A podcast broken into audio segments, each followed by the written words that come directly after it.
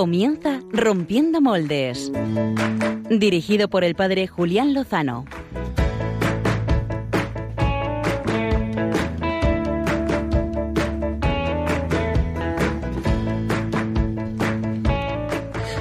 Muy buenas noches a todos nuestros oyentes en esta noche de domingo, aquí en la radio amiga, la radio de la Virgen, la radio María. Se la habrán adivinado ya. Yo no soy el padre Julián Lozano, que hoy no ha podido asistir y estar con nosotros. Este que les habla es el padre Pachi Bronchalo, desde los estudios de Radio María España. Déjame vivir allí donde brota todo, donde nace todo, justo en la raíz. Y nos espera pues una noche fantástica. Hoy ya os adelanto que no os perdáis la entrevista que vamos a tener. Va a ser hoy más larga porque merece la pena. Tenemos una invitada de lujo, excepcional, que ha venido aquí con su hija y que presentaremos ahora enseguida. Pero antes yo quería saludar a nuestros colaboradores. Hoy estamos un poco bajo mínimo, ¿no, chicos? Muy buenas noches. Oye, Pachi ese, ese no es el padre Julián Lozano, Álvaro. Ah. O sea, ¿qué ha pasado aquí? Que falta una semana, me echáis de menos y el equipo se cae entero, no pasa, no está ni Julián. ¿Qué ha pasado aquí? Madre mía. Escucha, tú es que ahora el equipo al que animas es al Fuenlabrada, nos tienes abandonados. Ahí, ahí te has dado, ¿eh? No, no, no, no, no os tengo abandonados porque estoy aquí. Que me he venido de Villarreal hoy, que me he hecho 10.000, no, 10.000 no, Ala, mil bruto. kilómetros en un día, está muy bien. Está muy bien. ¿Ha ganado el Fuenlabrada? No ha servido eso de mucho. Vaya, bueno, lo siento, pero queda la vuelta. No, no, no queda No, nada. ya no queda nada. Está todo vendido. Bueno, a por el Mundial, Alvarito. Ah, por el Mundial, sí. Buenas noches también, Javi. Buenas Que noches. te escuchaba por ahí. ¿Qué tal tu fin de semana? Bien, ha sido muy intenso. Hemos tenido en la diócesis de Getafe una actividad que se llama Centinelas de la Mañana. Sí, cuéntanos Eh, una luz de la noche. ¿Te cuento más? Pues Sí. es una actividad que se hace a nivel diocesano y en la que se invita a otros, a jóvenes de la diócesis que evangelicen a otros jóvenes, aunque en realidad es una excusa para despertar a los jóvenes cristianos a la evangelización. Y bueno, estuvo muy bien. Estuvimos en la parroquia de Santo Domingo de Alcorcón. Eh, le damos las gracias a Alex, que nos abrió la parroquia con los brazos abiertos. Y nada, pues el Señor hace, ¿no? Eh, eh, había uno de los miembros de Centinelas que puso una imagen muy bonita. Es la del padre del hijo pródigo, que con los brazos abiertos espera que el hijo venga. Y el hijo no llega. Bueno, pues ya llegará, ¿no? Eh, fue una pasada. Fenomenal, pues yo también estuve y lo corroboro. Una maravilla compartir la evangelización juntos. ¿Cómo barres ya para casa, Pachi? Desde no lleva el programa tres minutos y ya te estás autopromocionando. Si es que lo que tendemos a hacer, oye, esto es, es- esto es una radio, ¿cómo se dice? Eh, ideologizada, ¿no? Barrimos para la diócesis de Getafe. Bueno, nos perdonan los oyentes y saludamos también al padre Julián Lozano, que creo que nos estará escuchando. Me parece que está en una convivencia con monitores de campamento. Y también a nuestras chicas, que hoy pues, pues no las tenemos aquí. Clara, Diana, saludos. Clara Diana, saludos Os para estamos echando de vosotros. menos. Sí, verdaderamente sí. Y bueno, pues Una, los una saca- cosa, ya que estamos de saludos, quiero felicitar personalmente ahora a las 11 de la noche a Marcos Gaite Plaza, el joven de mi parroquia que hoy cumple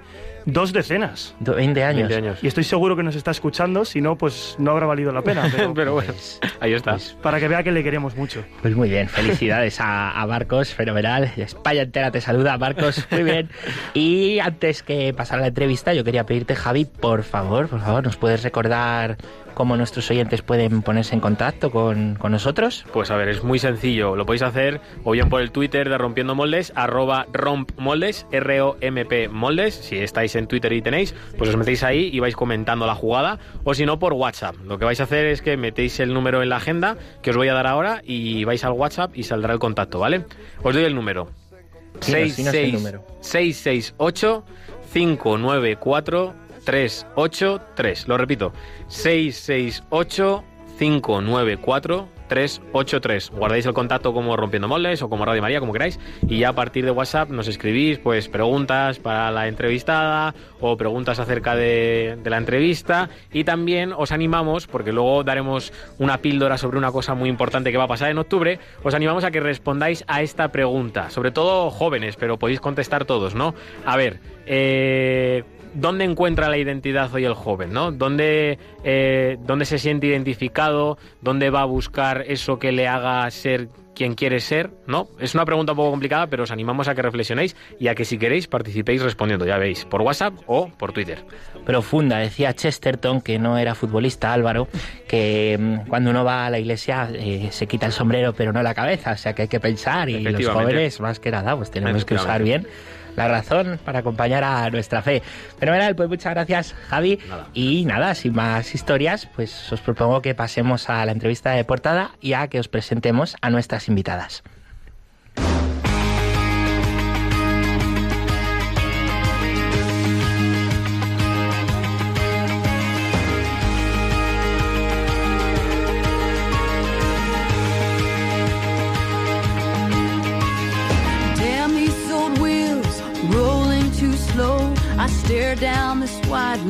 So far to go.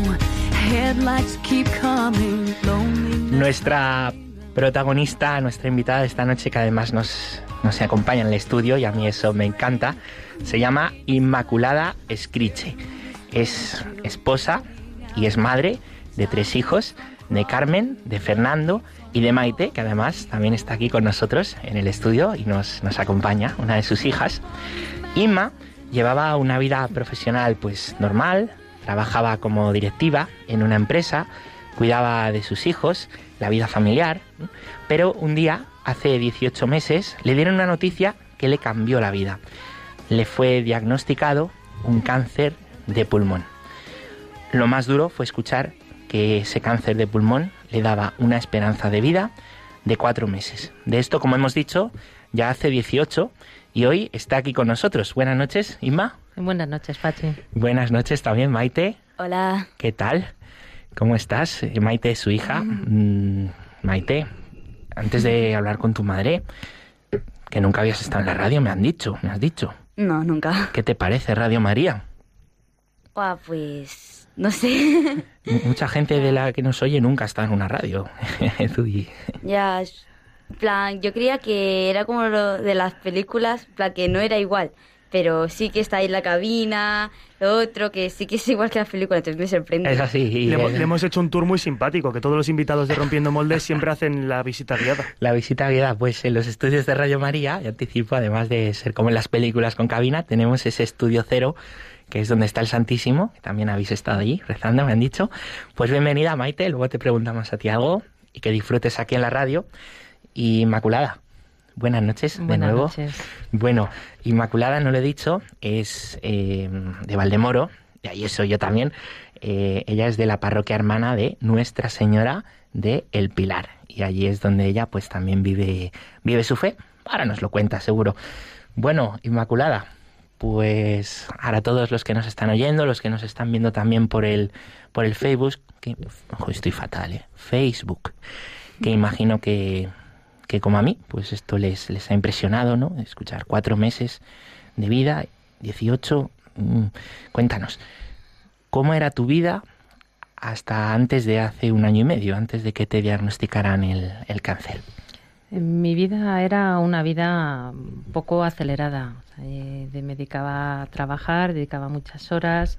Eh, al vivir, traba- el trabajo estaba en, Madrid, yo vivía en Valdemoro, entonces, bueno, entre transporte público, los horarios, el quedarte a comer allí, pues eh, de lunes a viernes prácticamente era el trabajo, luego cuando llegabas a casa pues era atender la casa, los niños, las cenas, bueno, esto siempre junto con mi marido, que, que siempre nos hemos coordinado los dos.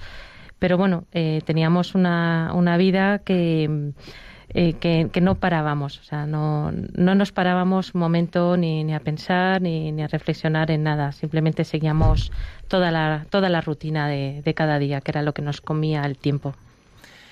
Bueno, y llega un momento en que eh, de repente recibís una noticia. Eh, ¿Cómo fue eso? Mm, El cáncer llegó completamente sin avisar. Es cierto que tosía, pensabas pues alergia, pues otras cosas, me fatigaba, pero yo tenía un aspecto, mm, podríamos llamarlo hasta incluso saludable. Eh, De hecho, cuando, cuando fui a urgencias, mm, porque decía que es que me costaba, me costaba respirar, que me fatigaba, pues me decían, pues es que tienes que hacer ejercicio.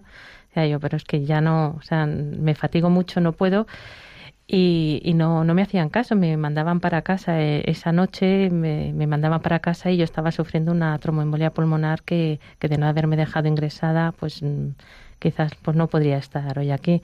Entonces, eh, sobre todo, mm, que me digan que tengo cáncer de pulmón cuando yo no soy fumadora, pues mm, eh, no te lo puedes creer. O sea, es una sorpresa completa y absoluta. ¿Estabas tú sola cuando recibes la noticia? No, estaba mi marido conmigo. Estábamos, estábamos los dos juntos cuando, después de tres días de ingreso y hacerme todo tipo de pruebas, ya por fin el médico pues nos acabó dando la, la última noticia. Y en ese momento, eh, tu marido, pues, ¿cómo, cómo reacciona? ¿Cómo... Mm, Mi marido mm, se queda, se queda paralizado. Y Yo en ese momento es cuando eh, pregunto, porque dices, bueno, vale, cáncer, la palabra cáncer da mucho miedo, Mm. pero hoy en día sabes que hay muchos avances, muchas técnicas, muchos tratamientos. Dices, bueno, vale, cáncer, pero ¿cómo, cómo atacamos esto? ¿Qué se puede hacer? Entonces, eh, para mí el momento peor no fue cuando me dijeron cáncer, sino cuando dijeron, es que no se puede operar, no tiene tratamiento, no se puede hacer nada. La última pregunta que hice fue, mm, ¿qué, ¿cuál es mi esperanza de vida? Contestan, cuatro meses. Entonces, ¿me estás diciendo que me estoy muriendo? Y la respuesta del médico fue, hoy no. A partir de ahí yo ya no hay más. Ya no. Eh, intenté asimilar la noticia. Y esa noticia, mm, a mí yo si algo entiendo eh, del sufrimiento es que, que duele más también ver sufrir a los que tenemos cerca. Mm, ¿Cómo se lo dices a los que tenéis cerca? Tus hijos, Yo a cuando- tus amigos. Sí, cuando me dicen los cuatro meses, estamos en octubre, lo que llegué a contar, además tuve que contarlo con los dedos porque no era capaz de, del cerebro, o sea, no, no era capaz de pensar más rápido de otra forma. Conté los cuatro meses, en noviembre, diciembre, enero, febrero. Y dije, uff, menos mal, paso las navidades en casa. Se dije, bueno, al menos tengo la oportunidad de unas últimas navidades en familia. Y mm, llega, bueno, llega esas, antes de esas navidades, empezamos los tratamientos, ¿eh? ¿verdad? ¿Qué sucede entonces? Bueno, eh, todo, todo cambia. Eh, yo precisamente pues llevaba una vida muy acelerada. Eh, también he sido una persona pues muy inquieta, muy exigente. Cuando he querido algo siempre lo he querido inmediatamente. Y me encuentro en que me dicen que tengo eh, 16 semanas por delante, que no se puede hacer nada. Quizás eh, si soy de un tipo muy concreto pueda entrar en un ensayo clínico, pero eh, me tienen que hacer más pruebas, tengo que dar positivo en una serie de cosas para poder entrar en ese ensayo clínico, tienen que derivarme a otro hospital, me tienen que derivar a un hospital más grande en Madrid y que tengo que esperar. Esa es la palabra, esperar. Esperar. Eh, yo que no sé esperar, eh, me siento en un sillón, me tengo que quedar quieta, no, ya mi situación cada vez empeora, tenía un pulmón encharcado, cada vez se encharcaba más, eh, no podía caminar, no podía hacer nada y simplemente eh, es como que el Señor me dijo, eh, para, frena, espera y confía. Y no me quedó otra que decir, hay que confiar, no puedo hacer nada, no está en mis manos. ¿Qué sucede entonces? ¿Consigues entrar en ese tratamiento piloto? Conseguí dar positivo en las variables que, que ellos esperaban, porque bueno, aunque el cáncer es una palabra muy genérica, luego hay muchos tipos de cáncer. Eh, tuve, tuve la suerte que di positivo en un tipo muy concreto que podía entrar en ese ensayo clínico y en eso estoy, probando una nueva medicación y año y medio después pues mm, lo puedo, lo puedo contar.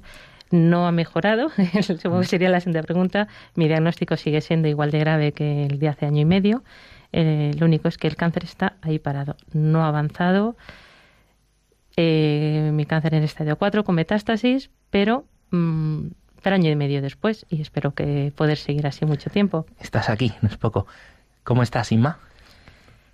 Fatigada, cansada, cansada. Eh, llevo a cuestas ya desde entonces 24 quimios y todas las que me quedan por delante y esto cansa.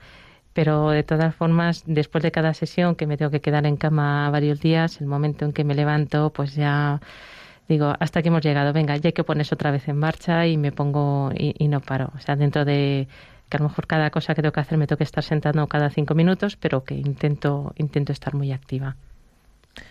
¿Tu familia? ¿Qué tal? Mi familia, además, eh, tengo familia, tengo familia lejos, tengo familia en Teruel, tengo familia en Barcelona, luego tengo por la familia de mi marido en Madrid, en Galicia. Pues para mi familia también, por un lado, es un palo tremendo.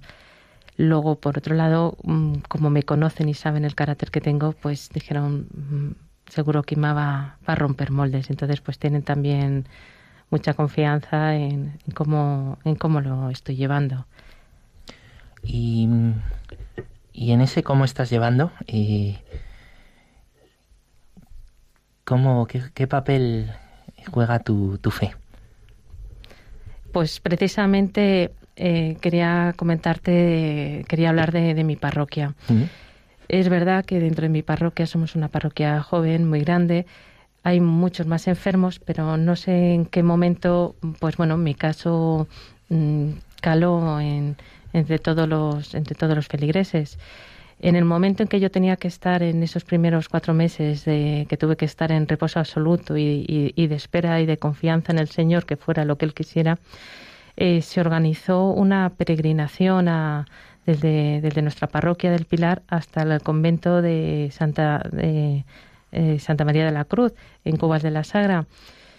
Y fue sorprendente porque enseguida pues todo el mundo se apuntó eh, para la peregrinación. Acudieron pues cerca de 150 feligreses más todos los que me mandaron mensajes que por distintos motivos ese día no podían participar. Pero fue, fue una experiencia realmente emocionante cuando vimos que todas las realidades de la parroquia estaban ese día eh, en esa peregrinación, desde niños de catequesis, el grupo de jóvenes, el grupo de matrimonios del camino neocatecumenal, las señoras del Rosario, mm, catequistas, o sea, estaba mm, había gente de, de todo, toda la comunidad de la parroquia. Estábamos ese día eh, en apoyo en, en apoyo por mí pidiendo por mí.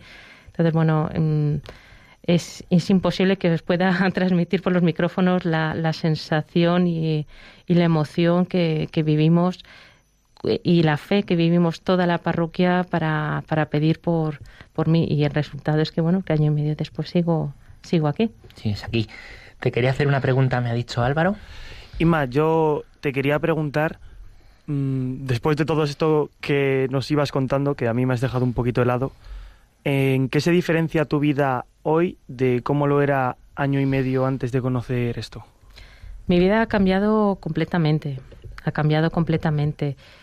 Eh, bueno, ya no solamente porque laboralmente me hayan tenido que, jubilar, sino eh, porque he descubierto mm, que ahora todas las cosas eh, son distintas.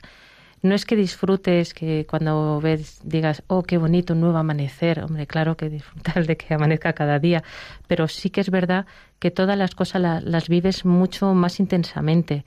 Eh, Lo comentaba hace poco que es como si te abrieran la gama de colores, o sea, descubrieras nuevos colores. Ahora miras, miras todo con otra, con otra, con otra mirada. Y sobre todo es que lo nuevo que estoy descubriendo, pese a la enfermedad, me hace ser feliz. Lo vivo con felicidad. Bonito. Tú, habrá quien te diga, eso es porque tienes una fe muy fuerte, Inma. ¿Tú qué dirías? Mm, Bueno, eh, la fe ha ido creciendo ahora con la enfermedad, pero mm, yo creo que yo me consideraba del montón. Iba a misa los domingos, mm, tenía, eh, participaba en según qué, qué cosas de la parroquia, eh, pero que, vamos, yo me consideraba con, con una fe normal, mm, con una fe normal, nada, nada extraordinaria. Eh, sin embargo, que también a veces piensan, bueno, tú has podido afro- afrontar esto porque con la gran fe que tienes, no, eh, mi fe ha crecido con esto. Yo no la tenía así. Es otra de las cosas que he ido descubriendo, que mi fe poco a poco, con todo lo que me está ocurriendo, ¿cómo, cómo no voy a dar gracias a Dios por, por lo que me pasa? Se las das, qué bonito.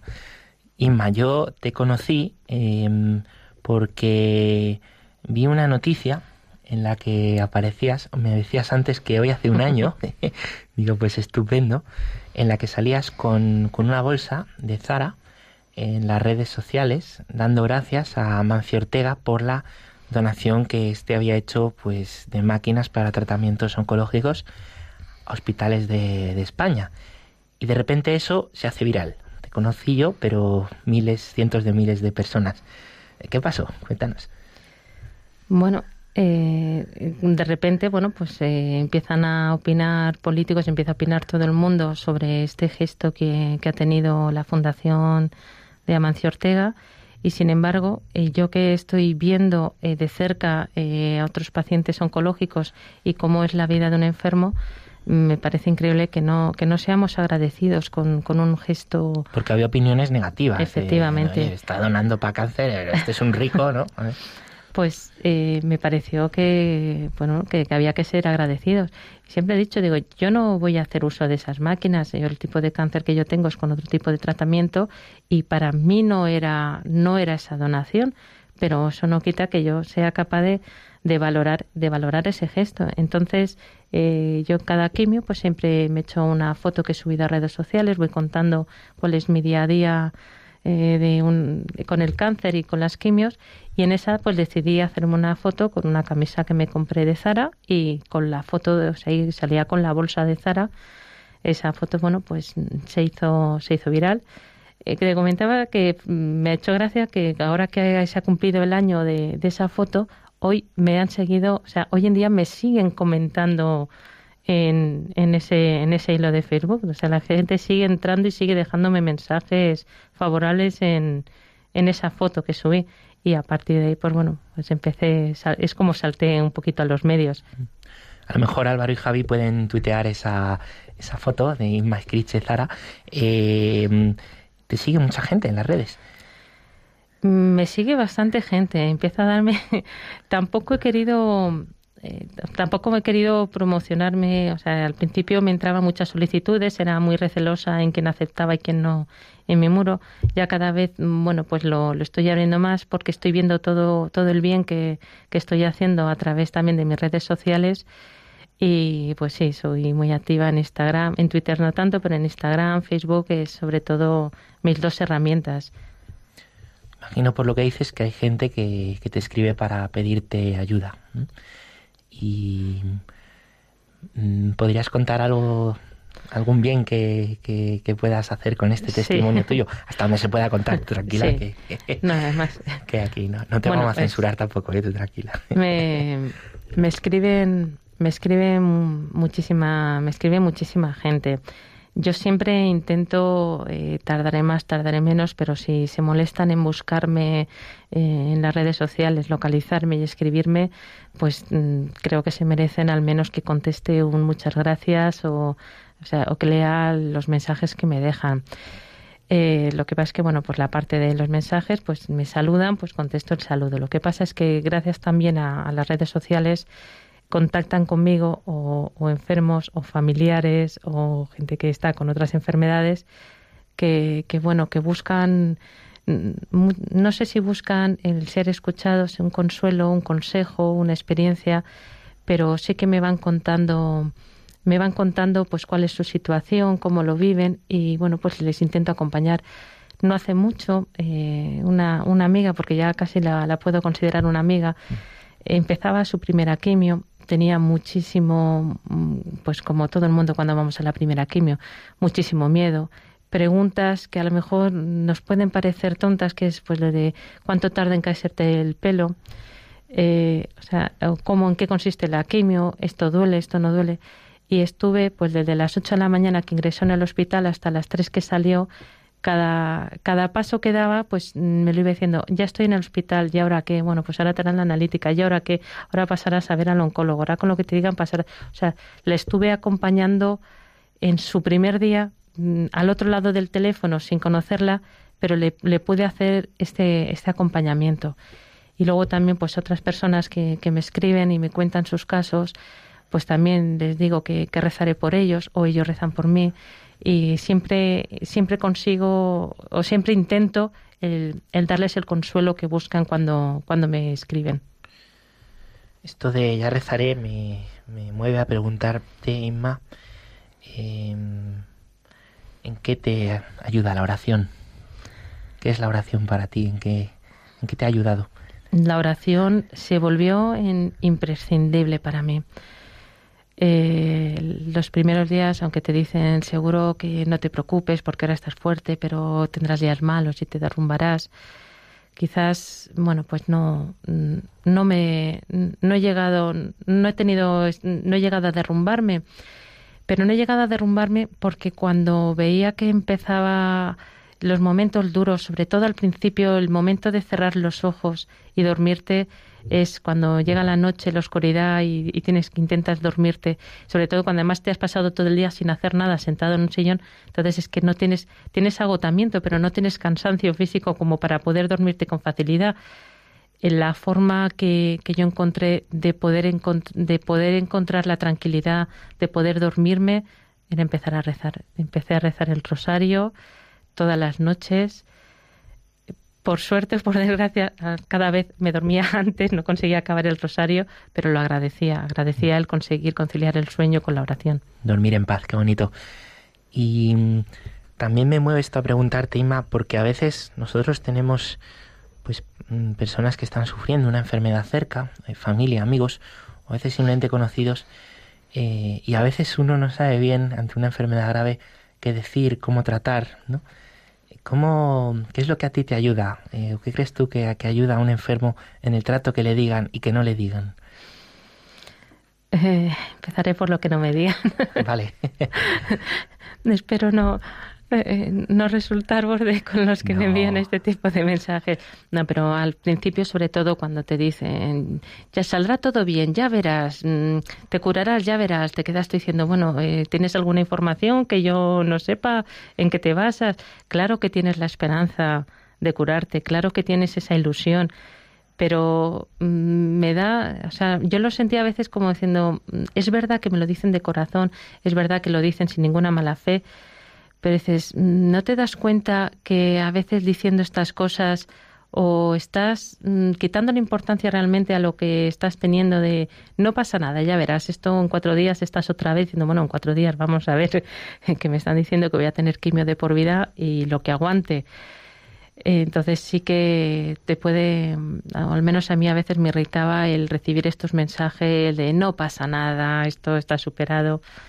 Sin embargo, los mensajes que, guardo con más cariño son mm, quizás de los amigos más cercanos que son los que de verdad me conocen, que no, que, hablaban de mí, que, sabían cómo, cómo sacarme, cómo sacarme la sonrisa. Quiero hacer una, una mención especial al, al padre Damaso que falleció ayer hizo un mes en un trágico accidente eh, bueno, Padre Damaso éramos compañeros de, desde jóvenes, desde antes de que le llegara la vocación y fuera al seminario. Eh, siempre, además, mm, me, emociona estos días que he estado mirando mensajes de atrás. Siempre, siempre, siempre ha tenido un mensaje hasta, hasta que falleció de hace un mes. Siempre ha comentado mis hilos pero siempre los ha comentado en, en, un tono de humor. Pues si yo subía, fijaros, todas estas pastillas me tengo que tomar, pues él lo contaba, pues yo te mando la píldora de Dios. O sea, siempre con un tono de humor y, y se agradece porque ves que, que, te conocen y que es lo que buscan es eso, sacarte una sonrisa. El padre Damaso lo, quizá lo han visto en alguna noticia, sacerdote que murió hace un mes en un accidente de tráfico, el sacerdote que confesó en las Ramblas después de los atentados de Barcelona y muy del español, pues también una oración por él. Y te agradezco de corazón también que digas esto, ¿no? Eh, porque muchas veces uno no sabe qué decirle a una persona eh, en tu situación y, mete la pata, se bloquea sin mala intención ninguna, ¿no? Y, y es muy clarificador, desde luego, para, para, mí, te lo agradezco mucho. Quería, Javi, eh, hacer una, una pregunta.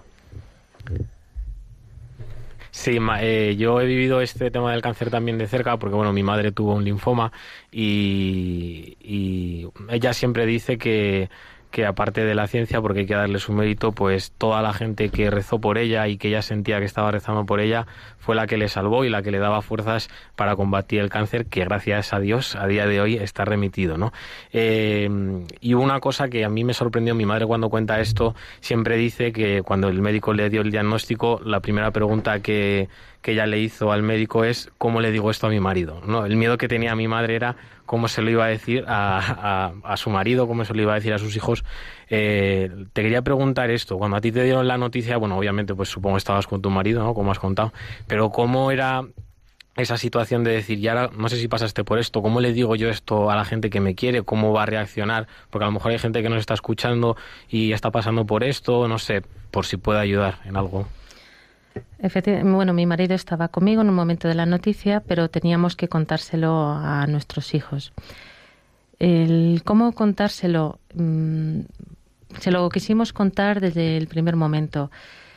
Eh, lo que sí que nos aconsejaron y, y fue creo que muy buen consejo y así lo hicimos es que hay que contar hasta donde ellos quieren saber o hasta donde son capaces de soportar. Nosotros, eh, cuando ya vuelvo a casa, eh, reunimos a nuestros tres hijos y les decimos que les contamos mm, que tengo cáncer. No les explicamos ni que tengo metástasis ni que me han dado tan, tan poca esperanza de vida, pero sí que, vamos mm, que tengo que tengo la enfermedad y que vamos a luchar por, por, por vivir con ella, por cronificarla. No les mentimos, mm, lo que ellos siempre, lo que nos han querido preguntar, eh, siempre les hemos contado, pero tampoco nos hemos adelantado a lo que ellos querían saber. De hecho, mm, hoy que me está acompañando, me está acompañando Maite, la pequeña, un poco cuando lo estuvimos, cuando lo expusimos, mm, decía que ya no, no entendía muy bien eh, cuál era la gravedad hasta que vio a su hermano llorar, que nunca llora. Entonces, el, el ver a su hermano fue lo que ella le, impactó más que, más que la noticia. Es un momento muy duro, eh, nos abrazamos, mmm, nos sentamos y dijimos, bueno, pues la vida nos va a cambiar a todos, porque aunque yo soy la enferma, la, la enfermedad ha entrado a casa y todos somos los que tenemos el que yo esté mal, pues significa que todos los demás tienen que apoyar y tienen que hacer mucho más. Y, lo hemos podido lo hemos podido afrontar así en familia. Luego, bueno, pues la familia que tengo fuera, pues tuve, como mis padres viven en Barcelona, eh, le pedí a mi hermana que, que, fuera a casa de mis padres y que pusiera, pusiera el teléfono para, para poder explicarles yo lo, lo, que estaba, lo que estaba ocurriendo. Es un momento difícil, es un momento difícil porque no sabes cómo, cómo decir también, pues hice varias llamadas a los amigos más íntimos, el cómo cuentas de tengo cáncer y me estoy muriendo.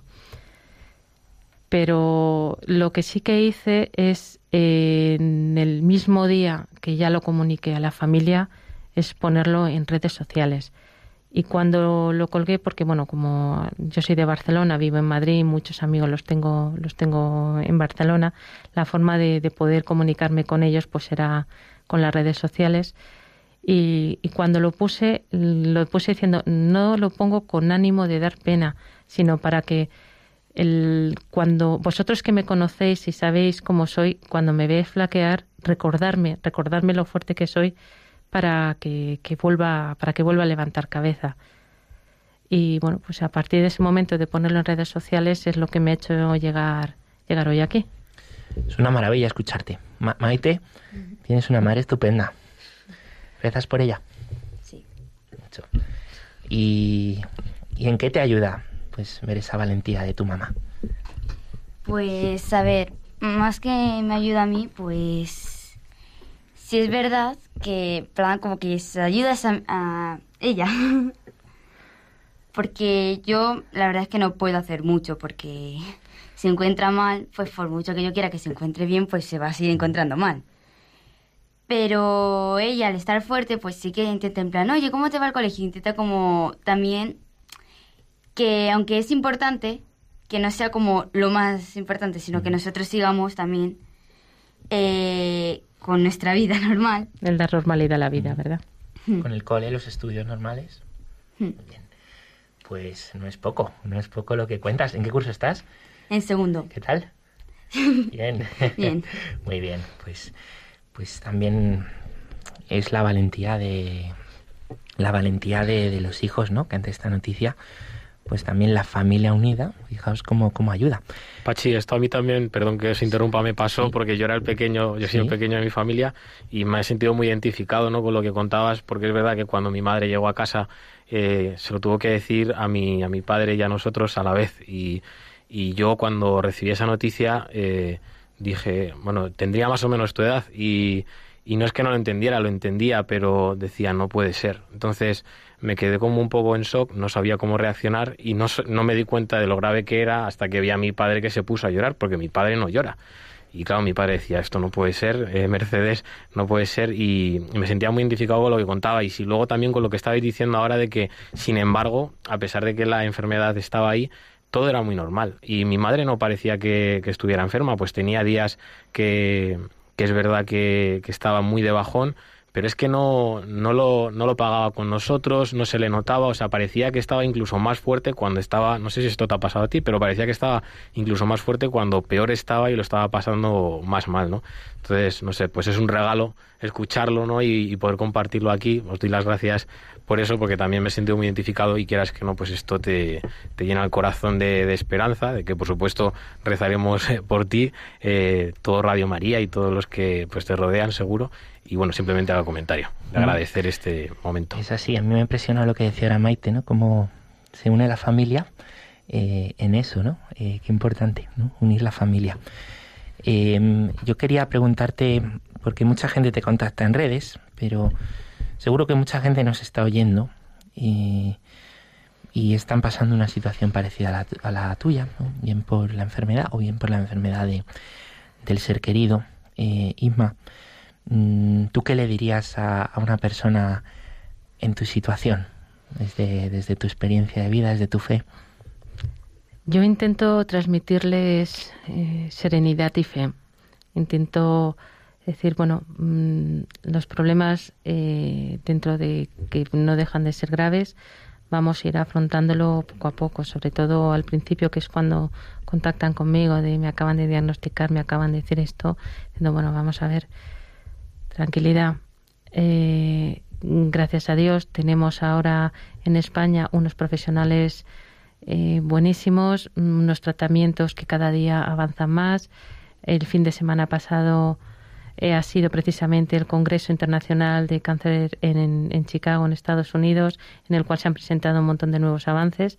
Entonces, es decir, mm, te han dado la noticia, es un palo, es muy duro, pero vamos a ver que el cáncer tiene nombre y dos apellidos, cuál es el primer apellido, cuál es la alternativa que te dan. Según esa alternativa vamos a buscar otras soluciones. Entonces, todo se ve con más claridad cuando, cuando estás sereno. Entonces, intento transmitirles esa serenidad y siempre, sobre todo, les digo que, que rezo por ellos y si ellos son personal de fe, que también recen por mí, que también lo necesito. Y Maite, ¿tú qué le dirías a, a un niño que, pues, que tuviera una situación como la que has vivido tú, para ayudarle? Pues que aunque parezca que no puedes hacer nada, eh, con que simplemente te quedes a su lado, eh, ya estás ayudando. plan, aunque no parezca un acto así muy... que ayude mucho, simplemente eso pues da fuerzas. Y que cuanto más lo cuentes, pues más te vas haciendo la idea y que es más fácil vivir con ello. bonito es una campeona, tienes... a mí me pasaba cuando estaba ingresada en el hospital, yo le decía a Dios, es que yo prefiero que, en vez de venir a verme, que claro que os echo de menos y tengo ganas de veros, para mí es más importante que, porque más les pillo en plena, plenos exámenes, para mí es más importante que me digáis que estáis aprobando. O sea, el, saber que yo, que mi enfermedad a ellos no les interrumpía, a mí me, ayudaba mucho más. Muy bien, pues ahí a, por ello. Y luego el descanso de, del verano, ya veréis. Pues muchísimas gracias, Inma. Eh, ¿Quieres que digamos tu Instagram por si alguien quiere seguirte? Mi Instagram es Inma Eh, ah, no, el Instagram es Inmaer, me parece. Eh, bueno, el, sí. El, Facebook es Inma también, si quieres, sí. Y el Instagram, con los que lo ya lo, lo, tengo ya tan cogido que no que no me acuerdo. Es Inmaer, sí. Inmaer, el Instagram. como si es Rodríguez, Inmaer. Pues sobre todo yo lo que os pido desde aquí el estudio de Radio María es eh, lo primero, pues mucha delicadeza con las personas que tenemos cerca con, con, enfermedad, que son, que sois los favoritos de, del Señor. A mí no me cabe duda ¿no? de, que, de que nuestra debilidad es el lugar en el que el Señor quiere encontrarse con nosotros. ¿no? Eso, eso es el Evangelio puro.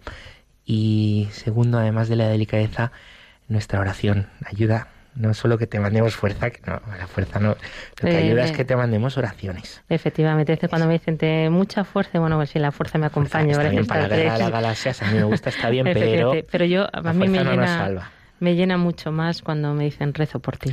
Pues yo os pido que, que recéis por ella, que recéis por, por esta familia, por Maite, sus hermanos, también por su marido, eh, pues por ellos una oración. Ya veis que la fe mueve montañas ¿eh? y aquí tenemos pues un testimonio visible, palpable. Os doy las gracias porque nos tenéis aquí a todos, ¿verdad? Emocionados y con lágrimas de verdad, ¿sí? Voy a decir una última cosa. Sí, es, dila.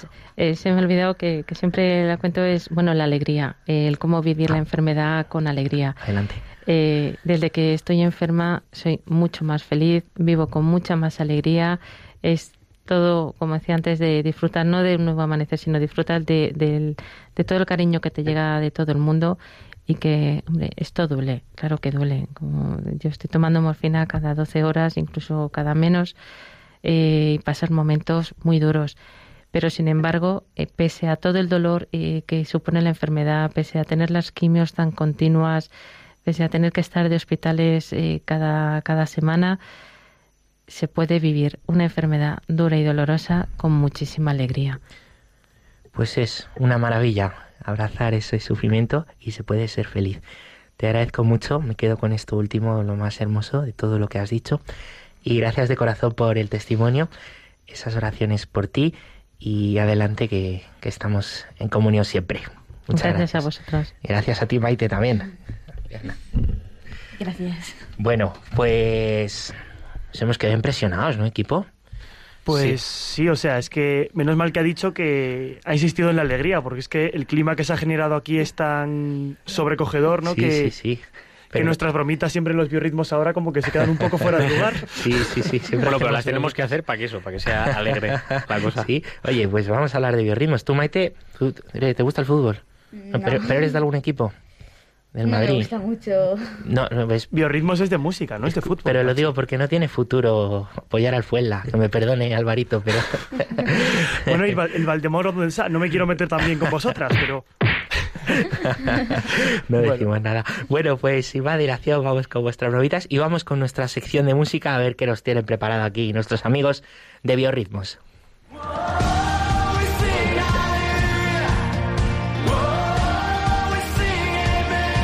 Biorritmos con Josué Villalón y Álvaro González.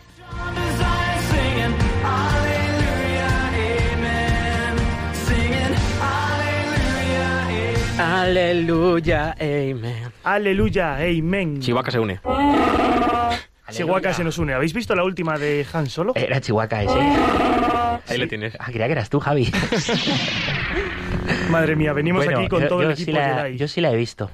Es Sí, curiosa sí. la historia de Chihuahua, pero Es bueno, no chula. vamos, no vamos a entrar ahí.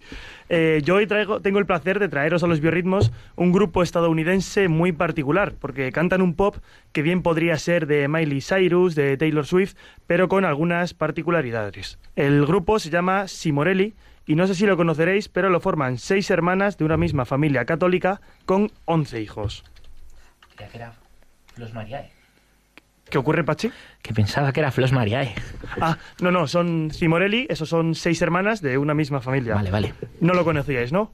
Yo creo que sí, me está recordando ahora que sí que me suena. Bueno, eh, lo verdaderamente valioso de la música de este grupo es que, pese a moverse en el circuito comercial y dirigidos a un público adolescente joven, pues aprovechan su éxito y visibilidad para componer canciones profundas que inviten a la reflexión y que en el fondo hablan de Dios. Y este es el primer tema que os traigo esta noche. Se llama Never Let Me Fall, que viene a significar Nunca me dejes caer, y es una canción que de algún modo comienza describiendo los sentimientos habituales de muchos jóvenes, de soledad y caos, pero que se termina convirtiendo en una profunda oración de abandono a la voluntad de Dios. O sea, pues escuchamos a Simorelli, Simorelli, Never Let Me Fall.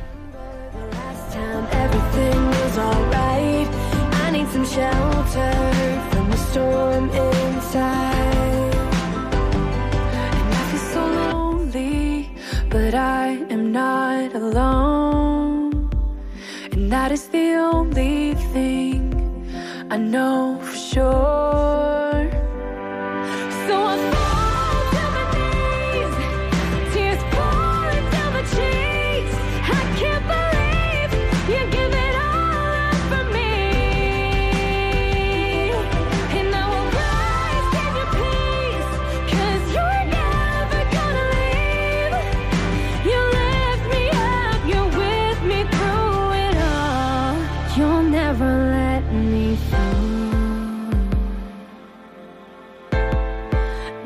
never let me fall.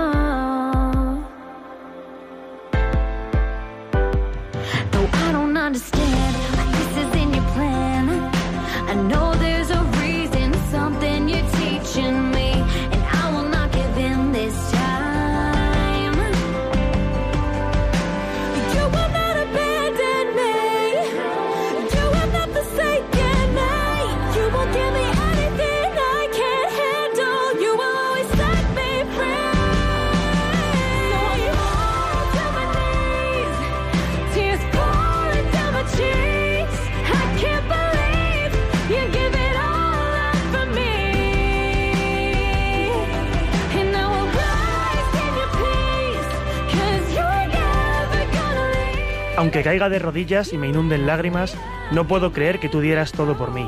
Descansaré en tu paz porque tú nunca me dejas. Me levantas, estás conmigo en todo y nunca me dejarás caer. Esa es la letra de este Never Let Me Fall de Sinorelli. Simorelli. Eh, la familia está compuesta por cinco chicos y seis chicas. Ellas son Cristina, Catherine, Lisa, Amy, Lauren y Dani. Y son las que componen el grupo. Ellas son naturales de Sacramento, buen nombre para la ciudad, pero actualmente residen en Nashville, Tennessee. Eh, son una banda cristiana, pero sin que todas sus canciones hablen explícitamente de Dios. Pueden hablar a veces de chicos, de autoestima y tratar su propio dolor, a la vez que expresan sus cuestiones y reflexiones de fe. Empezaron haciendo covers, es decir, versiones de canciones de otros artistas, en YouTube, y alguna de ellas sobrepasa ahora mismo la friolera de 47 millones de reproducciones. Que el cura youtuber de aquí tome nota, a ver si alcanza. Yo no llego ni a 100, macho. Así que bueno, también todos los cantantes que hacen covers, que también los tengo en el otro lado de la mesa, Sí, en mi cover como mucho llega a 1200 y gracias. Bueno, pues poneros las pilas que, que se puede llegar lejos y hacer carrera de esto. Nuestro siguiente tema es precisamente una de estas versiones de un cantante famosísimo. Él es Ed Sheeran y es su famoso Perfect. La clave del éxito de esta versión es eh, el, del propio, el éxito del propio grupo, que combinan armoniosamente las voces de las seis hermanas que se van repartiendo la letra de la canción y le dan un sonido espectacular. La letra de Sheeran es una balada romántica como las que le encanta a nuestro director Julián Lozano, que estoy seguro que las está escuchando ahora, y es una historia de un amor perfecto y ese es su título.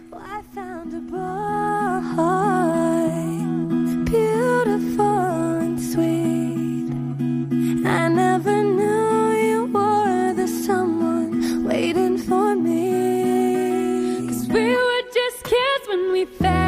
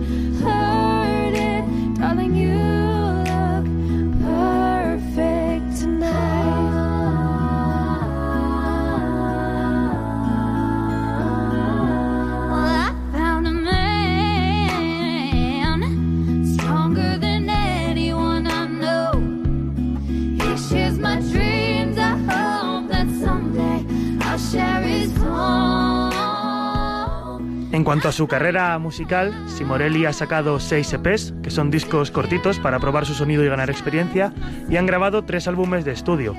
A día de hoy suman casi dos millones y medio de seguidores en Facebook y la mayor de las hermanas, Cristina, da testimonio de su fe con estas palabras en YouTube. Para nosotras, Dios es un Padre que nos cuida y nos invita personalmente a cada una a seguir en un camino único para ser feliz. Él es lo más importante de nuestra vida y tratamos de ponerle siempre en el centro. Y la última canción de esta noche, con la que cerramos los biorritmos, se llama Pretty Pink, que corregidme si no me equivoco, Javi, pero bueno, significa algo así como muy rosa, ¿no? Es un rosa cookie. Sí. La letra nos habla del sufrimiento que se esconde tras las apariencias del mundo, la frialdad de la dura realidad. Pero que tras todas estas caretas y postureo que, nos ofrece el mundo, todas las personas nos merecemos un amor de verdad, con una belleza que tenemos más allá de lo que el resto ve y lo que aparentamos. Así que con este tema cerramos el biorritmos de Simorelli. Esto es Pretty Pink.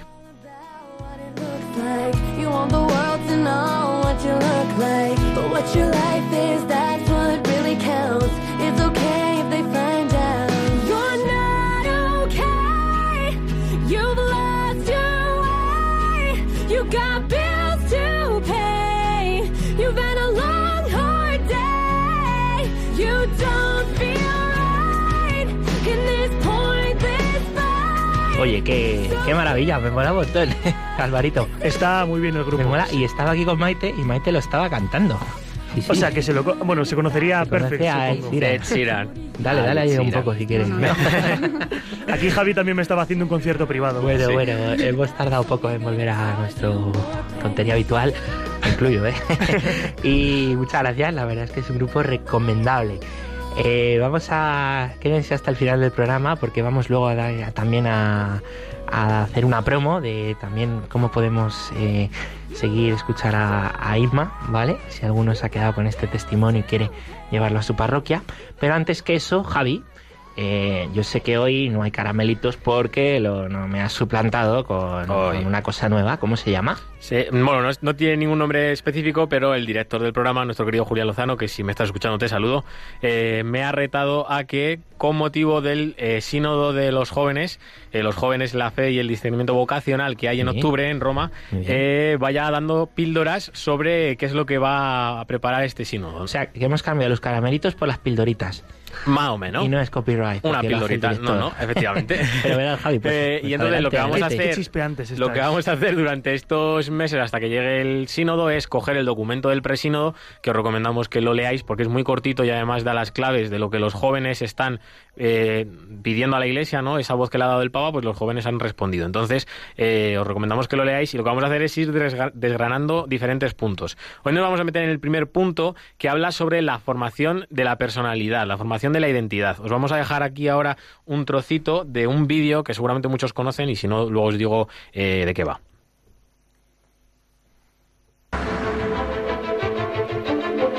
Para mí Dios no es más que una palabra. No he encontrado una respuesta para, para pensar que exista. Yo pienso que la vida es casual. No creo en Dios en sí.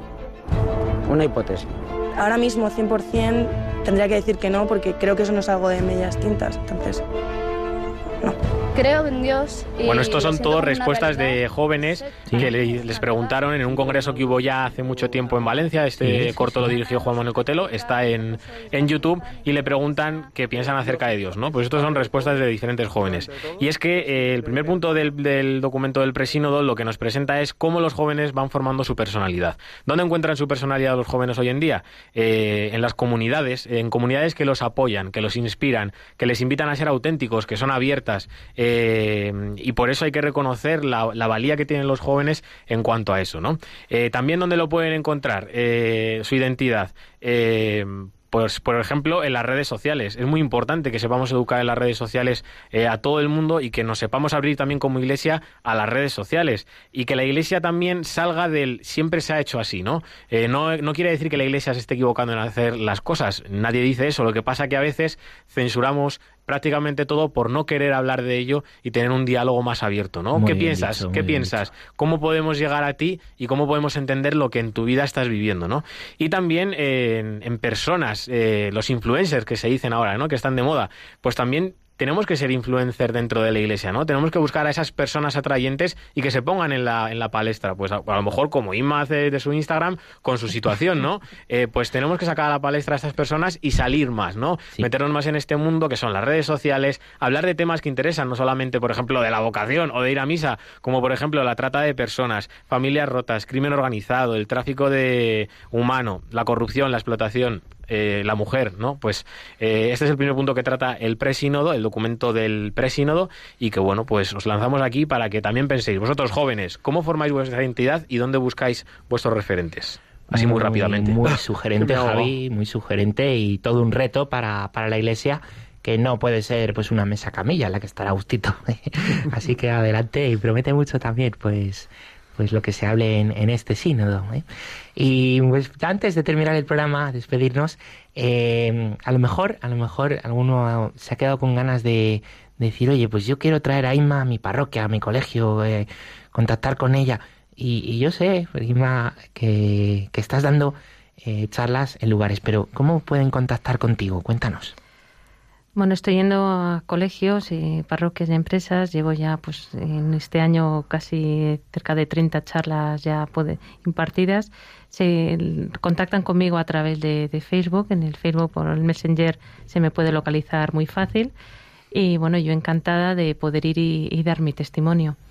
Pues maravilloso, recordamos el Facebook Inma Escriche y el Instagram Inma ER, a través de ahí podéis contactar con ella. Eh, y pues nuevamente agradecerte Inma, también a ti Maite, el testimonio precioso que nos habéis dado. Yo me voy de verdad muy... Me habéis ayudado mucho eh, hoy, en esta noche. Y muchas gracias, Alvarito. Muchas gracias también a ti, Javi. Con esto terminamos, vamos terminando nuestro programa de, de hoy. No sin antes, pues darles las gracias también a todos ustedes que nos han seguido eh, pues a través de, la radio o a través de internet o a través de, Facebook Live. Ha sido un placer, un honor y como diría mi amigo y compañero Julián Lozano, que descansen y recuerden que con el Señor lo mejor siempre está por llegar.